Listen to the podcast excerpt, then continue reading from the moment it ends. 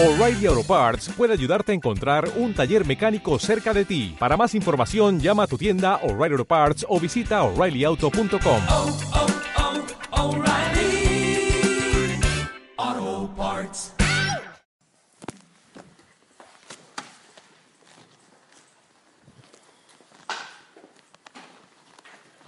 Buenos días. Me, me gusta mucho esa canción porque es como una invitación muy alegre, siento yo, ¿verdad? Muy alegre a, a hacernos partícipes de la familia de Dios, siento yo.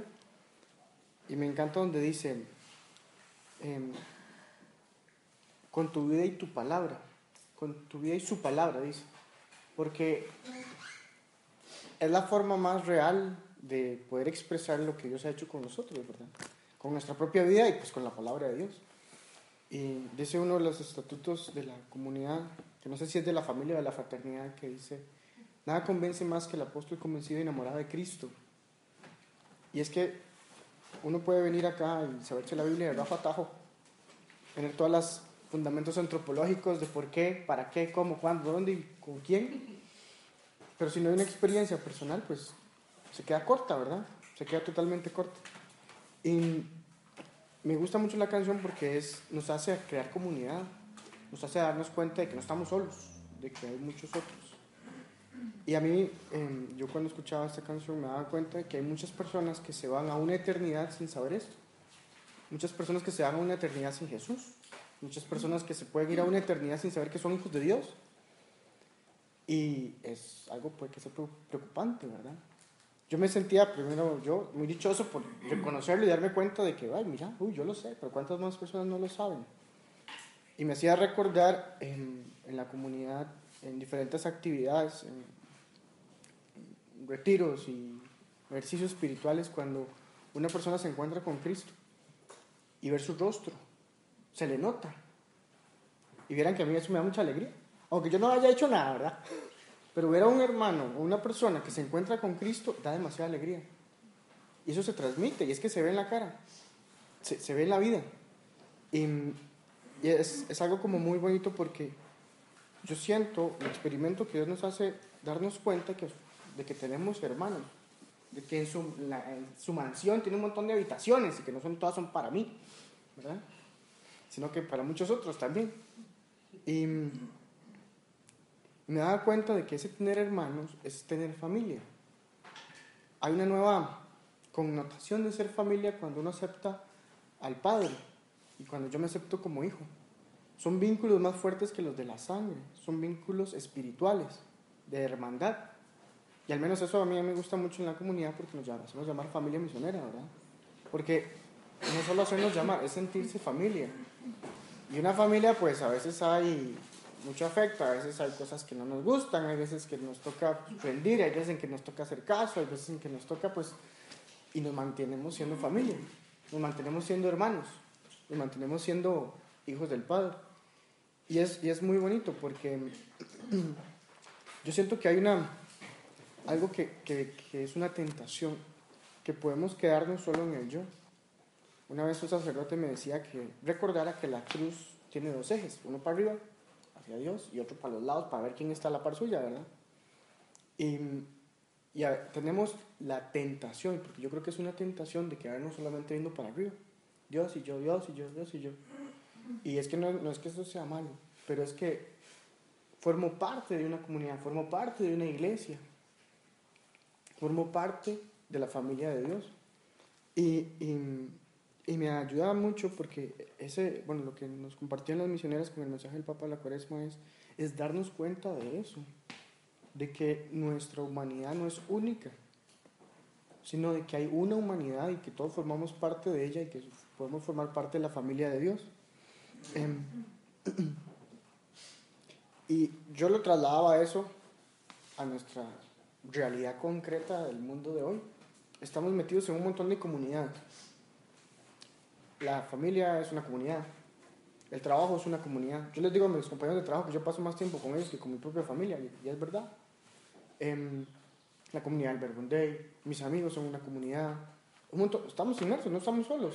¿verdad? Y aunque uno quiera hacerse ermitaño, necesita de los otros. Que se vaya a vivir a la montaña, necesita de los otros para algo más, ¿verdad? Estamos inmersos en diferentes comunidades.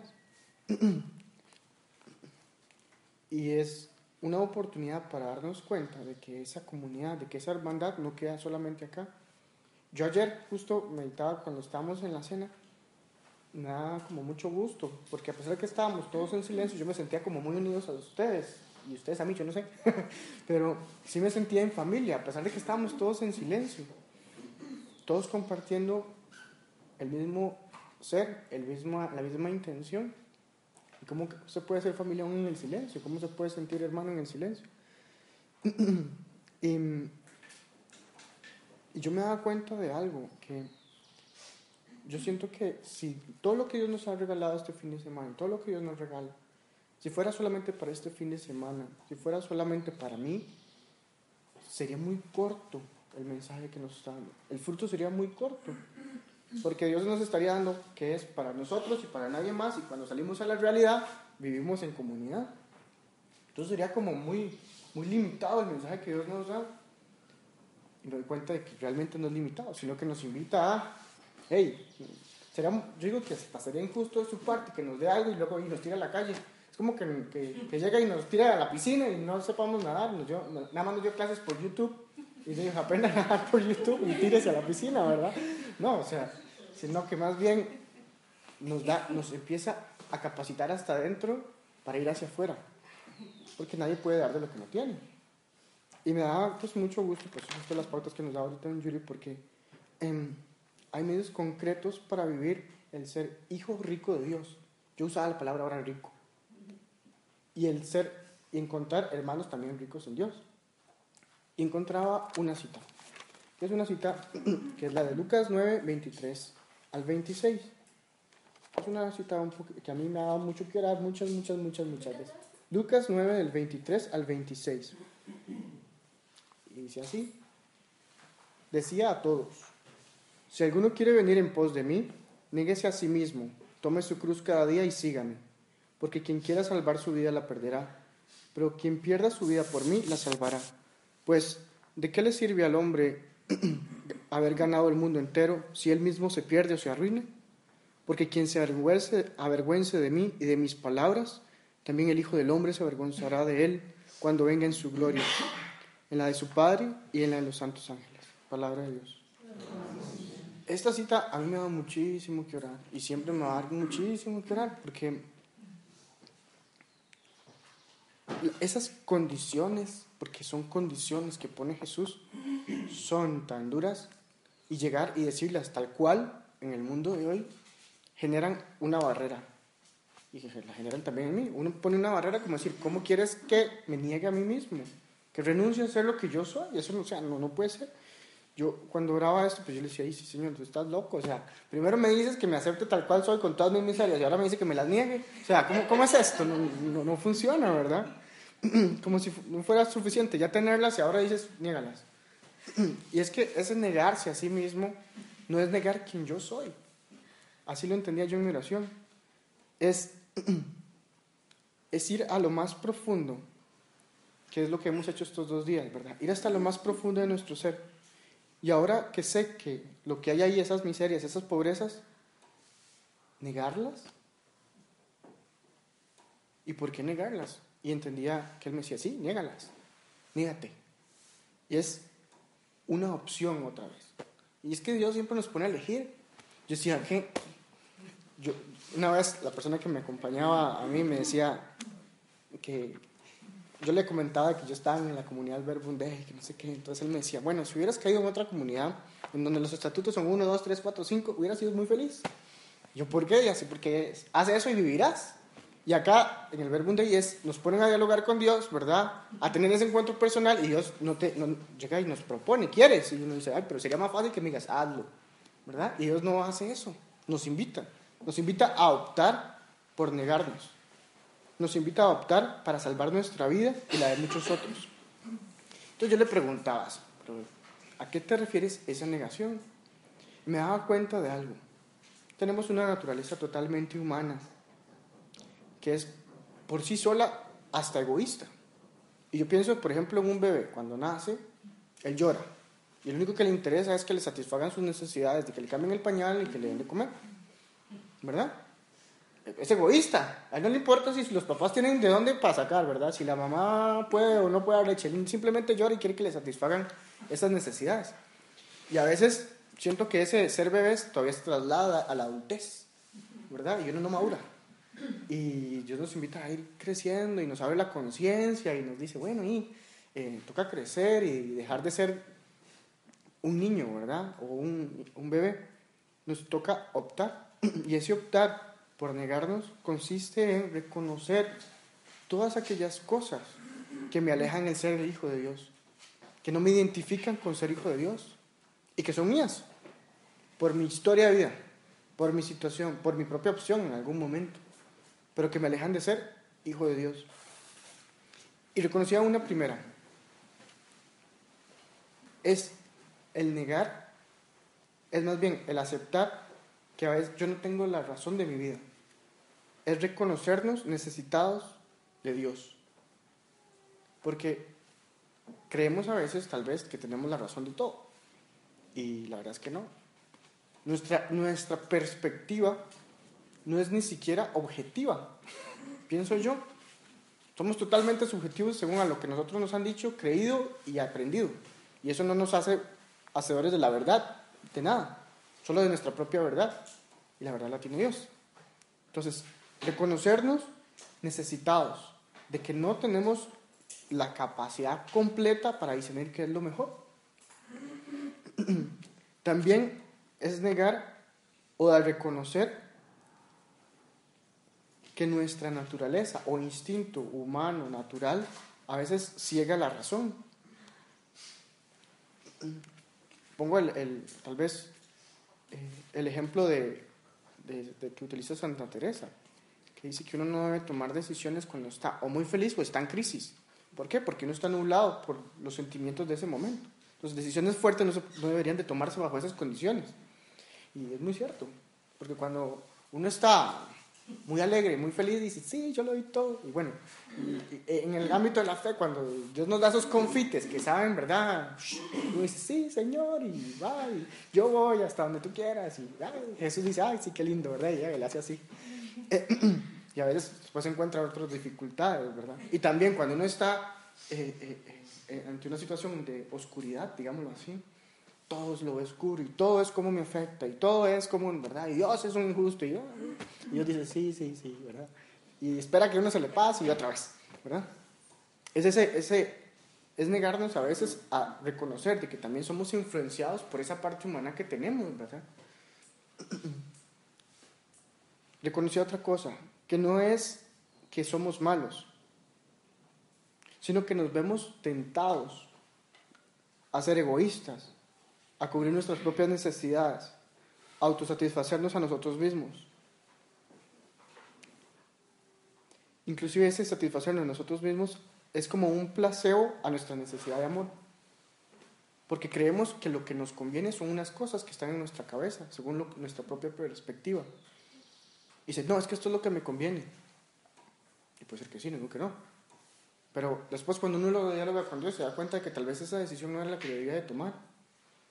Y uno las toma porque cree que es lo mejor para uno en su momento, con las capacidades que cada uno de nosotros tiene. Y es distinto cuando entramos en diálogo con Dios y Dios nos invita a movernos a algo. Yo en algún momento que conversaba con las misioneras me decían en el proceso espiritual, que cuando las cosas van costando, quiere decir que uno va bien. Y yo decía, pero ¿cómo quiere decir que uno va bien si me está costando? ¿Verdad?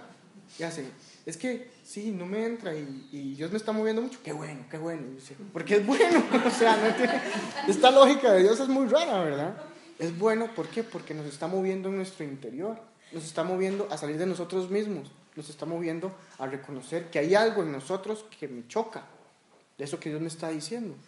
Hay algo en mí, en mi historia, en lo que yo soy, que me aleja de ser y reflejar el ser hijo de Dios. También reconocía algo de por qué es importante negarse a uno mismo. Porque somos frágiles. Aunque nos creamos súper fuertes, súper racionales, súper todo. Yo soy, tengo el control de mis propias emociones. Somos frágiles. Y nos encontramos movidos, digámoslo así, por fuerzas, ¿verdad? Que a veces es uno, a veces la otra, nuestros propios sentimientos. Y eso nubla también pues nuestra capacidad de elegir, el ser frágil. Porque entre la fragilidad uno busca protegerse. Entonces busca la opción que me protege mi fragilidad. Cuando a veces esa fragilidad es para convertirlo en algo más. Y también yo conocía otra razón por la que es importante negarnos. Y es em, los miedos. En la Biblia dicen que hay 365 veces donde dice no tengas miedo, que yo estoy contigo. Si tenemos la conciencia de que lo que Dios tiene para nosotros, lo que nos está ofreciendo, es lo mejor, ¿a qué le tememos? Inclusive, creo que San Ignacio habla de la, del discernimiento de sentimientos, de reconocer cuándo puede ser el Espíritu Santo el que nos está actuando en nosotros y cuándo no. Y el miedo es una clara indicación de que no lo es. Entonces, el negarnos a nosotros mismos, yo percibía en la oración que es optar por lo mejor igual a eterno o a lo temporal igual caduco.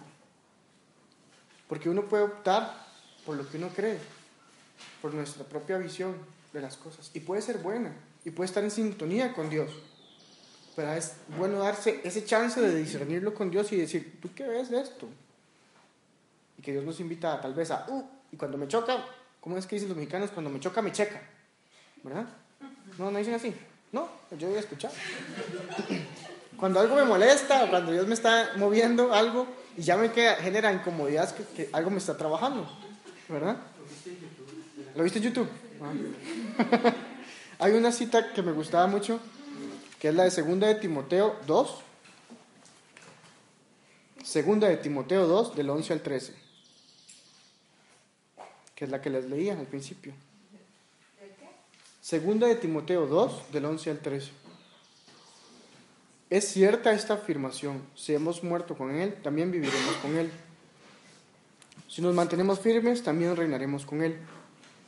Si le negamos, también Él nos negará. Si somos infieles, Él permanece fiel, pues no puede negarse a sí mismo. Y es que negarnos a nosotros mismos es abrirnos a buscar lo que Jesús haría. Negarnos a nosotros mismos es abrirnos a reconocer lo que Dios quiere para nuestra vida. Y a veces el no negarse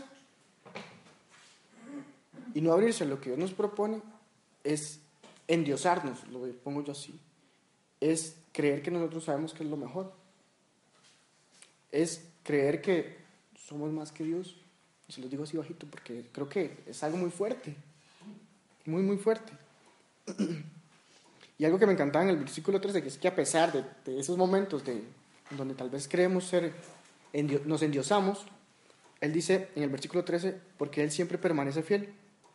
Y es que después dice, él no puede negarse a sí mismo, porque Dios no puede negarse a ser Dios. Él lo único que hace es despojarse para hacerse cercano a nosotros. Lo que nos está invitando es hacer lo mismo, despojarnos de unas cosas para convertirnos en Él. Yo tengo esta imagen del, del negarse a sí mismo, como como un círculo, ¿verdad? Y partido un montón de cositas y que Dios nos invita a negar algo y entonces negar algo es sacarlo. Y uno dice, pero ¿cómo me vas a quitar esa parte de mí? Y dice, es que no la estoy sacando, estoy llenándolo con otra cosa, que es esa invitación que Dios nos hace. Es llenarse un poquito de Cristo, del verdadero ser hijo de Dios. Y es muy, muy bonito. Porque más que llegar y decir, odio esta parte de mí, no, Señor, tengo esto y esto es lo que me dificulta a veces optar por vos. ¿Cuál, es la invitación que me haces? Que hagas esto otro. Me cuesta, excelente.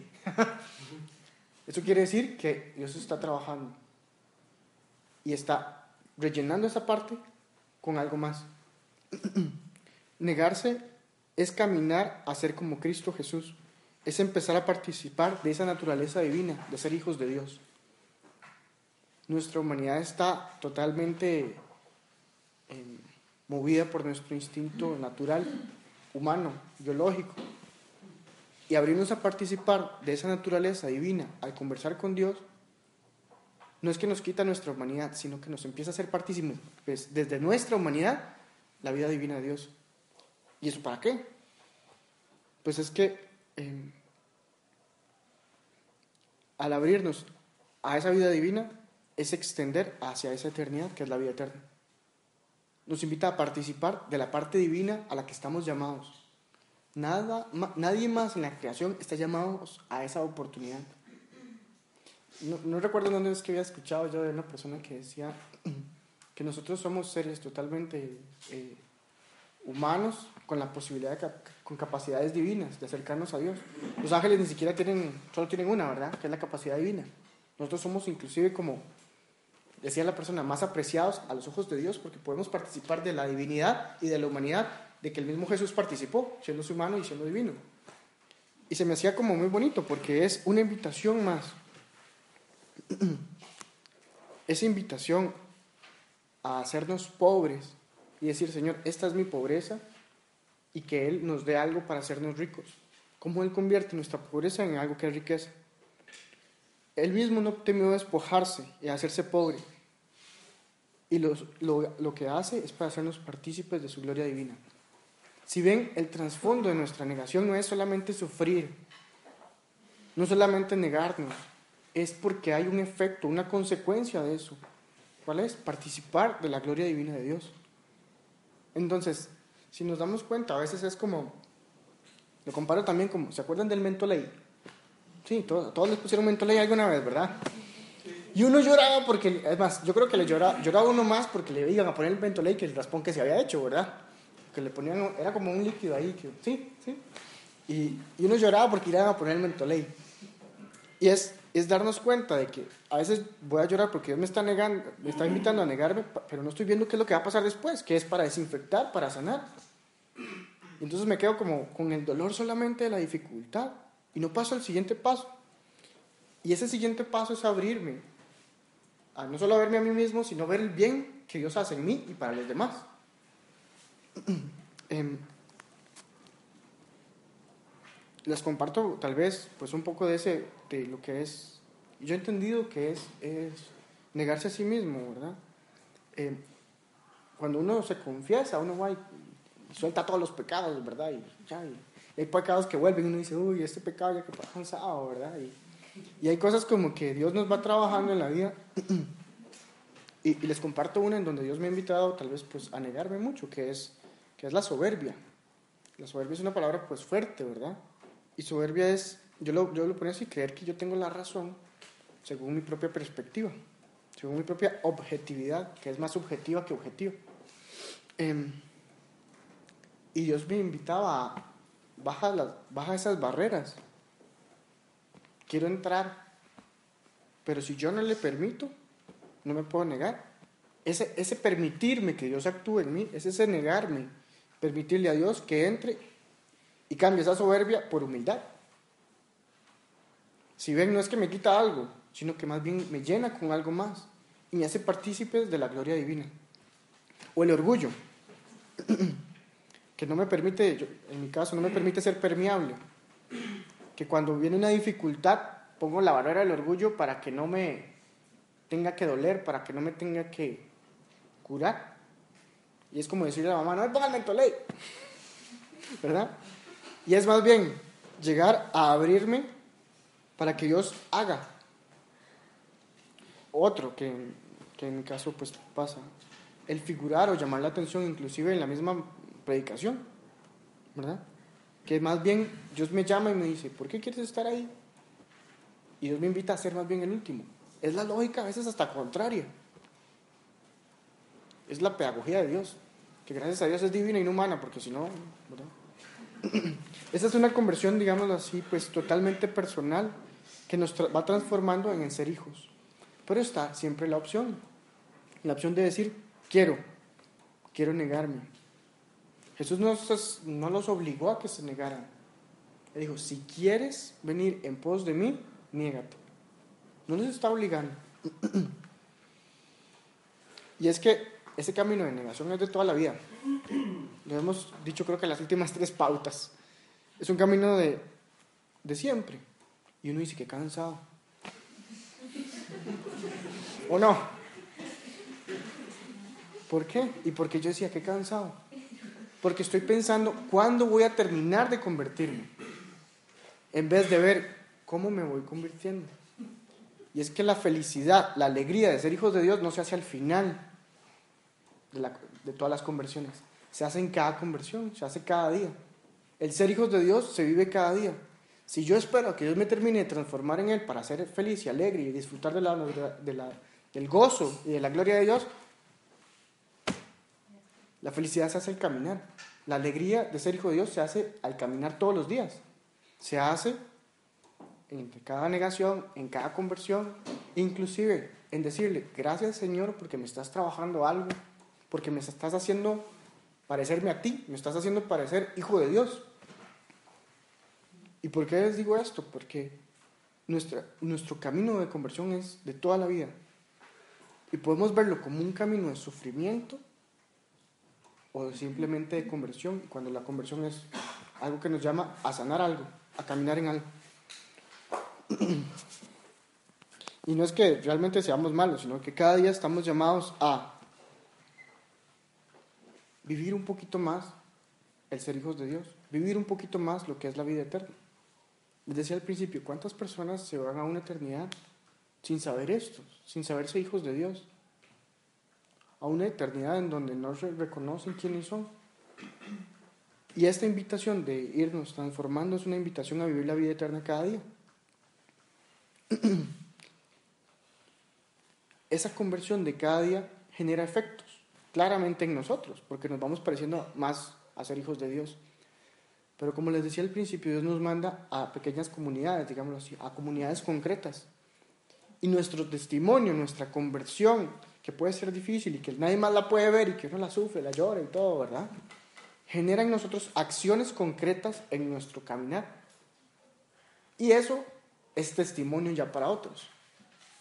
A veces uno necesita, yo le digo al Señor, Señor, no has hecho nada conmigo, me sigues cambiando y cuánto más quieres, ¿verdad? Y a veces, eh, en algunos momentos he entendido de parte de Jesús que me dice, mira atrás. Y yo me veía X cantidad de tiempo atrás y que no- tal vez no soy la misma persona. O que tal vez algunas cosas sí soy igual. Y Dios ha hecho camino conmigo, a pesar de que yo no lo veo, ¿verdad? Pero el hecho de que Dios lo vaya haciendo genera en nosotros acciones concretísimas en cada una de esas comunidades. Y al generar esas acciones, pues, dentro de esas familias, dentro de esas pequeñas comunidades, los demás lo empiezan a ver. Y ahí es donde nuestro testimonio empieza a convertirse en testimonio para otros. Es que eso se nota, los demás lo notan. Cuando usted ve a una persona que se encuentra con Dios, se le nota en la cara. Y usted lo puede ver, se le ve una sonrisa en la cara, se ve una sonrisa en el rostro, que le cambia, o sea, cambia de algo desfigurado a algo divino, pleno. Y cuando a uno le preguntan qué le pasó, porque eso, solo el hecho de que tengamos una actitud, por ejemplo, en nuestra casa, que tal vez puede ser la misión más difícil, ¿verdad? Porque son los que nos conocen con todos nuestros defectos desde toda la historia, ¿verdad? Cuando ven que uno hace alguna actitud diferente a la que Dios lo está invitando a hacer, ya genera un signo de pregunta a nosotros, ¿y usted qué le pasó? ¿Y por qué usted hace eso? Ah, usted se cree muy santo. Ah, ah. Y empiezan, ¿verdad? Y ahí empieza la lucha. Empiezan las pruebas. Empieza cuando le empiezan a decir, ay, sí, pero usted para de verdad. Y, y es un mecanismo de defensa de las otras personas porque cuando ven que uno está haciendo, intentando hacer algo bien y ven que el otro no lo tiene, su mecanismo de defensa es, hey, pero sacarle los trapos sucios del otro. Mucho me costó entender eso. ¿Verdad? Si se ríen es porque les checa, ¿verdad? Eso en la familia, en el trabajo, en nuestra propia familia Verbunday. Cuando uno va caminando, pues eh, va dando pasos de fe, va como madurando, siento yo. Ha- Hace algunos días hablaba con algunos de ustedes y hablábamos de, de que ya no es que estamos maduros en la fe, pero tenemos un camino hecho. Mucho, poquito. Yo les decía en el grupo de los miércoles, no es que seamos titulares, pero tenemos tiempo efectivo de juego. Horas, días, años, no sé, ¿verdad? Tenemos un tiempo concreto y esto nos va cambiando a nosotros y a los otros también. Y sé que es difícil, en, especial cuando los otros tiran esas, esas barreras. Y a veces, tal vez en un trabajo, eh, en donde tal vez es un ambiente más ecuménico, llamémoslo así, em, hablar de Dios ya predispone a las personas, dependiendo de su situación. Pero hablar de la experiencia de la vida y del amor y de sentirse amado, ¿quién no quiere sentirse amado? ¿Quién no quiere vivir? Ya empieza a generar en nosotros algo. Les comparto así rapidísimo. La semana pasada, una persona que trabajaba conmigo, él vivía con su mejor amigo, que tenía 28 años, algo así, y le dio un, un infarto fulminante y se, y se murió jugando fútbol con 27 años. Y mi amigo tiene 28, bueno, el muchacho que trabaja conmigo. Y bueno, él vio todo porque estaba jugando fútbol con él, ¿verdad? Y entonces cuando ya hablaba yo con él, eh, no es necesariamente una persona de fe, yo decía, Señor, ¿cómo hago? Pero yo sentía la necesidad de hacerle decir algo a él. Y ese es el Espíritu Santo diciéndonos, es que ¿verdad? Es como cuando uno va en el carro y ve una persona que le, que le, que le pide algo, una moneda, y usted te quita la cara, o quitamos la cara, para, no, no lo estoy viendo, no está pasando. No, de verdad. ¿Cierto o no? ¿Cierto? Y a veces llegar y ver una situación como la de este muchacho, y Dios me dice, algo, algo, algo tengo que hacer, algo tengo que decirle. ¿Por qué? Porque lo veo también sufriendo. Y yo le preguntaba, ¿vos crees en la vida eterna? Y entonces ya le, le generó, ¿por qué? Porque es una interrogante que él tenía la necesidad en ese momento de preguntarse. Entonces podía hablarle en esos términos. Y entonces ya me hablaba del muchacho y le- yo le decía, mira, lo que pasó ya pasó. Hay que, la misión de Steven ya se cumplió, lo que Dios tenía para él. Ahora, ante esta situación, ¿qué te dice a vos? Y en conversación con él me me comentaba que yo lo estoy llamando a una humildad. Yo decía, wow, ya eso. Entonces a mí me hacía, yo decía, ¿cómo Dios se vale de estas situaciones, verdad? Para actuar en las otras personas. Y, y no es que yo actúe directamente, pero le hice la interrogante a él. Yo no le dije lo que tenía que pensar ni lo que yo le estaba diciendo. Simplemente estoy motivando que hable con Dios.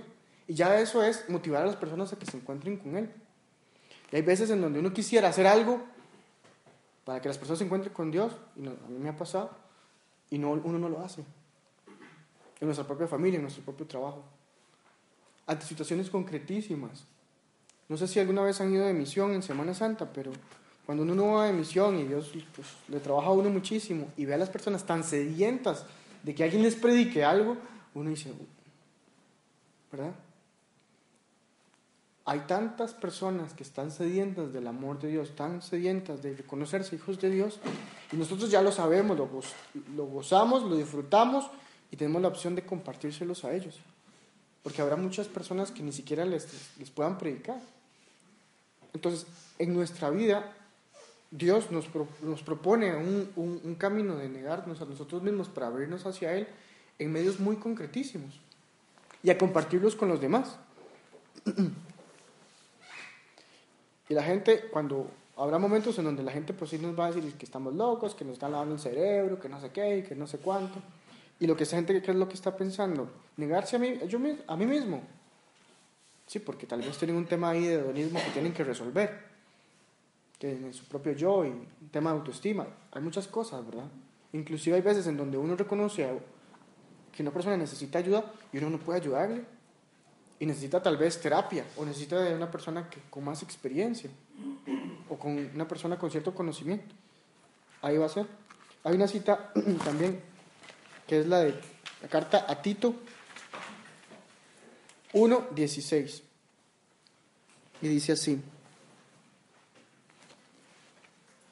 Profesan conocer a Dios, mas con sus obras le niegan. Son abominables y rebeldes e incapaces de hacer una sola obra buena. Hay muchas personas de que están aparentando seguir a Dios. En nuestra propia iglesia hay un montón. Y que su, estar en el camino de Dios lo hacen para que los demás los vean.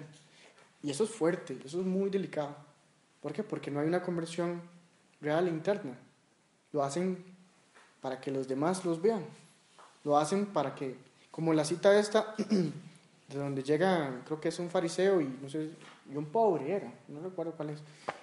Y el fariseo le dice, gracias Señor, porque no soy como aquel que es pecador y que no sé cuánto y que no sé qué, ¿verdad? Y el otro le dice, perdóname Señor, porque soy un pecador. ¿A quién ve, a quién ve más Jesús? ¿Verdad? No se trata de ponernos de primero, sino de reconocer de que la, cuando Dios actúa en nosotros, nos invita a ir a otros. Y a veces va- nos va a tocar ponernos en un lugar en donde muchas personas nos van a ver. Y eso uno dice, uy, no, no me gusta. Y Dios nos está invitando más bien a hacerlo. Porque Dios nos está trabajando algo ahí. Es darnos cuenta de que más que aparentar es ser hijos de Dios. No se trata de aparentar ser hijos de Dios, sino serlo. Es cierto, algunas veces negarnos a nosotros mismos nos va a costar más que otras. Es tomar la cruz y seguir. Es levantarse y seguir. A mí me encanta, creo que se los compartí ayer, que era esta figura de, de Jesús cuando va con la cruz y se cae tres veces. Yo me imagino que estaba muy cansado, muy, muy, muy cansado. Y él hubiera podido pedirle ayuda a alguien. Inclusive yo creo que hasta María seguro le dice, quite, yo la llevo. Y no, él se levanta, la agarra y sigue. Es una pedagogía de que no se trata de la, sacar la varita mágica y ya, sino de que a veces tomar la cruz y seguir es caerse, levantarse y seguir, caerse, levantarse y seguir. Es perseverar, es tener esperanza. Optar por Cristo es andar en la verdad, es dejarse abrazar, es dejarse convertir. Me encanta esto de la verdad, porque esto de... Nosotros tenemos un dicho que la verdad no peca, pero incomoda, ¿verdad? Y es que cuando Dios nos está tocando algo y nos está incomodando, hay alguien que tiene la razón. es no enfocarnos en, el hecho de que el hecho de predicar, de convertirse, de dar testimonio, ¿por quién lo hago? ¿Por los otros para que me vean? ¿O porque Dios me ha convencido a mí de que tengo que hacerlo?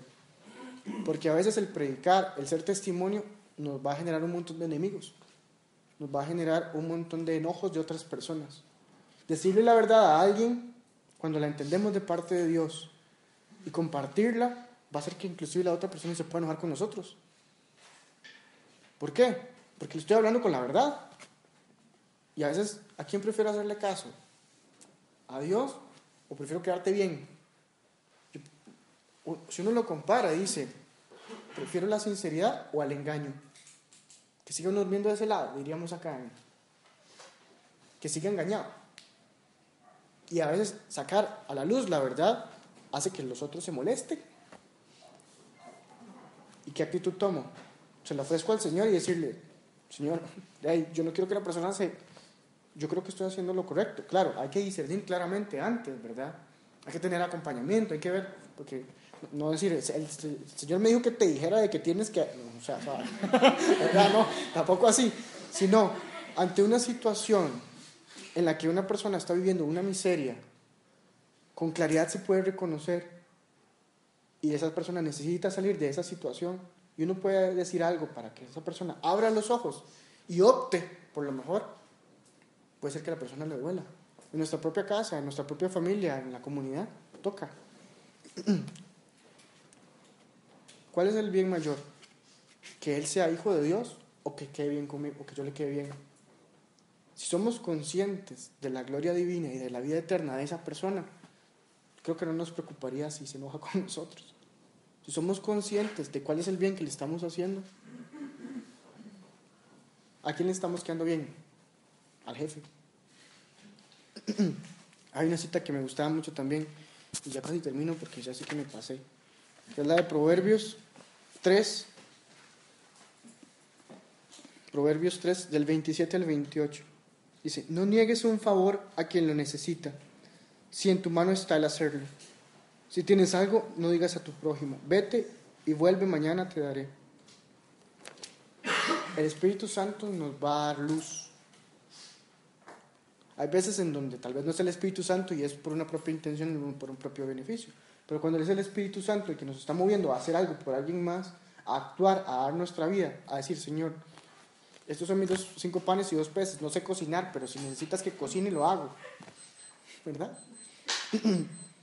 a veces va a tocar dar y compartir. y darnos cuenta de que tenemos la oportunidad de hacer nuevos hermanos, de ser partícipes de la alegría que Dios nos está regalando. ¿Y cómo se vive esto? ¿Cómo se intenta vivir en nuestra cotidianidad? Yo sacaba así como cuatro cositas. La primera es la oración. Es como el medio exclusivo para discernir claramente qué es lo que Dios me está diciendo para negarme, qué es lo que Dios me está diciendo para decir, transfórmate, qué es lo que Dios me está diciendo para llenarnos en ese corazón. Y claro, yo le, le ponía en la oración el acompañamiento. ¿Por qué? Porque yo a veces, creo que ya uno se va como adiestrando un poquito y a veces cuando yo oro y siento como que estoy muy enredado, yo le digo a la persona que me acompaña que, que cuando estoy así es como un perro que se persigue la cola. Nunca se la va a agarrar, ¿verdad? Y se persigue y, se y a veces mi oración es así.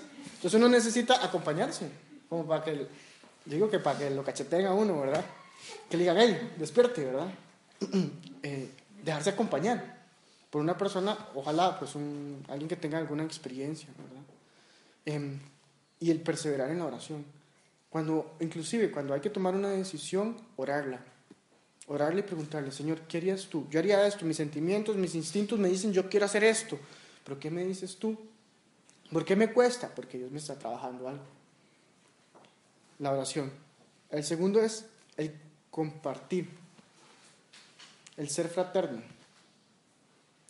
¿Por qué? Porque sentirnos acompañados nos hace darnos cuenta de que no estamos solos, de que esta lucha y esta carrera no soy solo yo, de que las personas con las que yo vivo, en mi comunidad, en mi familia, también la están pulseando, de que tal vez mi experiencia puede, al compartirla, ilumina la vida del otro, o que el otro desde su experiencia me ilumina a mí, me da, me da, me da camino. Es, es, es el ser familia, con todo lo que implica, ¿verdad? Que a veces inclusive el ser fraterno es dar una corrección fraterna y llegar con lenguaje de amor y decir, creo que esto está pasando, sin necesidad de alzar la voz o de enojarse, decir, hablar las cosas tal cual son con la verdad.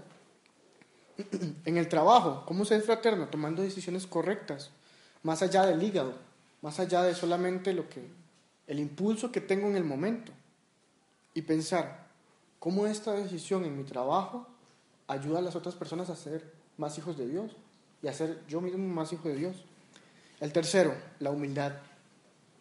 Para reconocer que tengo cargas y que estas me hacen optar por mi instinto o por Dios. San Ignacio habla de la sana indiferencia, eso me encanta. Porque él dice, permanezco indiferente hasta no saber qué es lo que Dios quiere ante una situación. Mi impulso me dice esto, pero prefiero chequearlo con Dios y decir, "Eh, ¿tú qué ves? Sí, sí, sí, sí, sí. Ok, bueno, vamos. ¿verdad? Darme cuenta de que estoy en formación, en esa humildad, ¿verdad? Una humildad constante. Y el, y, y el, y el anunciar, que es prácticamente, pues, transmitirlo con nuestra vida. Les decía que realmente en la casa de- del Padre hay muchas habitaciones, ¿verdad? Eh, y realmente hay muchas personas que no se reconocen hijos de Dios. Muchas personas que no se dejan participar por esa gloria divina y esa vida eterna que Dios nos propone vivir. Y cuando Dios nos toca el corazón respecto a una persona, por algo es. Recuerden, la cruz tiene dos ejes, uno para arriba y uno para los lados. Que podamos tener con la cita principal es la de Timoteo, pero les di varias. También pueden tomar la de Lucas 9, 23 al 26. Creo que esa es la más adecuada. Lucas 9, 23 a 26. Y la de Timoteo es segunda de Timoteo, capítulo 2, del 11 al 13. Que podamos, pues con esas citas, eh, dialogar con Dios y abrirnos a, a la oportunidad de dejarnos transformar en el amor para reconocernos cada vez más ser hijos de Dios.